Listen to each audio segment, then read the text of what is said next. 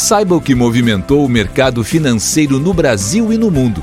Você está ouvindo o Análise do Dia, um podcast original do Cicred. Olá pessoal, muito obrigado por estarem nos ouvindo. Meu nome é João Moreira, eu sou economista do Cicred e hoje, terça-feira, dia 30 de junho de 2020, nós vamos falar dos principais acontecimentos que movimentaram os mercados financeiros no Brasil e no mundo. Não saia daí, fique com a gente. O último pregão do mês mostrou mais um dia de alta no mercado nos Estados Unidos, fechando esse que foi o melhor trimestre para a Bolsa Americana em mais de 20 anos. A despeito das notícias ruins quanto ao avanço do novo coronavírus que a gente vem comentando aqui no análise do dia, os principais índices nos Estados Unidos subiram. Destaque aí para a Nasdaq, que avançou 1,87%, e o S&P, que ganhou 1,54%. De maneira geral, o mercado vem mostrando certo otimismo com os rumos da atividade por lá. Fica aquela sensação entre os analistas de que o pior da atividade econômica ficou realmente nos meios meses de abril e maio. Corrobora essa percepção o índice de confiança do consumidor norte-americano, divulgado hoje pelo Conference Board, que chegou a 98,1 pontos em junho, ficando acima dos 91 pontos esperados pelo mercado. Essa surpresa positiva certamente ajudou no movimento de alta do mercado acionário por lá. Outro dado que deve ter fortalecido a expectativa dos agentes foi o PMI da China, que veio acima do esperado, subiu de 50,6 pontos em maio para 50,9 pontos em junho, quando os agentes esperavam contração. Então, mais um dado que mostra, que dá um tom de certo otimismo para o mercado. Com relação às commodities, os contratos futuros de petróleo fecharam em baixa. O WTI mostrou queda de 1,1% e o Brent mostrou queda de 1,4%. Esse movimento ele foi muito associado a duas notícias principais. A primeira delas é que uma, uma estatal libanesa vai retomar a produção nos próximos períodos. Isso vai fazer com que haja pressão, pode ocorrer pressão de oferta no mercado, levando à queda de preços. Outra questão foi relacionada a notícias que foram divulgadas de que a OPEP está empenhada em reduzir o ritmo de corte na produção a partir de agosto. Isso também gera uma expectativa de que pode haver excesso de oferta no mercado, em um mercado que já mostra excesso de estoques. Na Europa, aí sem grandes destaques, as bolsas fecharam em direções diferentes.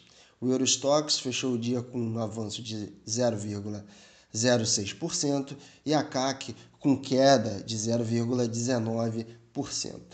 No Brasil, o destaque ficou pelo dólar. Em dia de fechamento do mês, ocorre sempre aquela briga entre os que estão em posições compradas e os que estão vendidos pela formação da Petax. É a Petax que vai balizar a liquidação dos contratos cambiais. Depois do fechamento da Petax hoje, o BC foi obrigado a entrar no jogo, fazendo leilão de moeda à vista para tentar conter o avanço do dólar. Mesmo assim, o dólar fechou o dia com um ganho de 1,1%, cotado a R$ 5,47. Um ponto é importante ressaltar que o movimento do dólar não teve qualquer associação com uma percepção de risco por parte dos agentes. O CDS de 5 anos, por exemplo, caiu 8,9% nessa terça-feira. A curva de juros também caiu na maioria dos vértices, além de apontar para uma menor inclinação no dia de hoje em comparação com a segunda-feira. Dessa forma, a gente pode dizer que o movimento do dólar teve pouca ligação com uma percepção de risco e foi muito mais influenciada pela pressão do último dia do mês. No mercado de ações, o Ibovespa fechou o dia em queda de 0,71%, devolvendo um pouco os ganhos observados na segunda-feira. Com relação aos dados econômicos divulgados por aqui, a taxa de desemprego chegou a 12,9%, saindo de uma taxa de 12,6% em abril. Esse dado de maio ele veio em linha com a expectativa do mercado, que esperava uma taxa em 13,1%.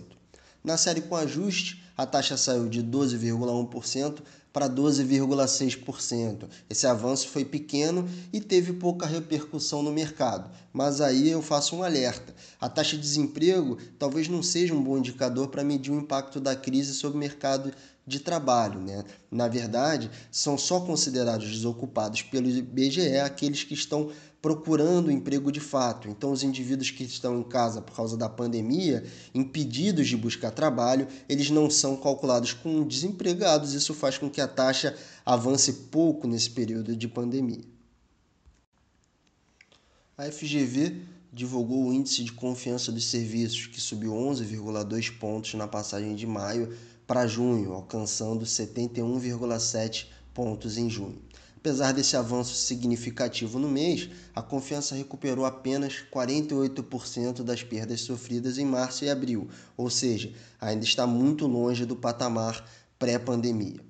Além disso, houve a divulgação por parte do Banco Central dos dados do setor público consolidado, que apresentou déficit primário de 131 bilhões em maio. Esse foi o maior déficit para o mês desde o início da série histórica, iniciada em 2000. O último ponto que eu gostaria de ressaltar foi o anúncio por parte do Ministério da Economia de que haverá manutenção do auxílio emergencial por mais dois meses, ou seja, em julho e em agosto. E aí eu abro um parêntese. Cada parcela do auxílio emergencial custa mais ou menos 50 bilhões. Então isso vai ter um custo fiscal para o fim do ano de mais ou menos 100 bilhões. A gente já está com um déficit primário bastante elevado e ele vai se elevar mais 100 bilhões ainda esse ano. Cabe um ponto que, apesar do auxílio emergencial ser efetivo, ou seja, ele de fato mostrou penetração e chegou nos mais necessitados que precisavam dessa ajuda durante a pandemia, ele é um programa muito caro. Quando a gente compara ele, por exemplo, com o Bolsa Família, o Bolsa Família ele custa 30 bilhões por ano.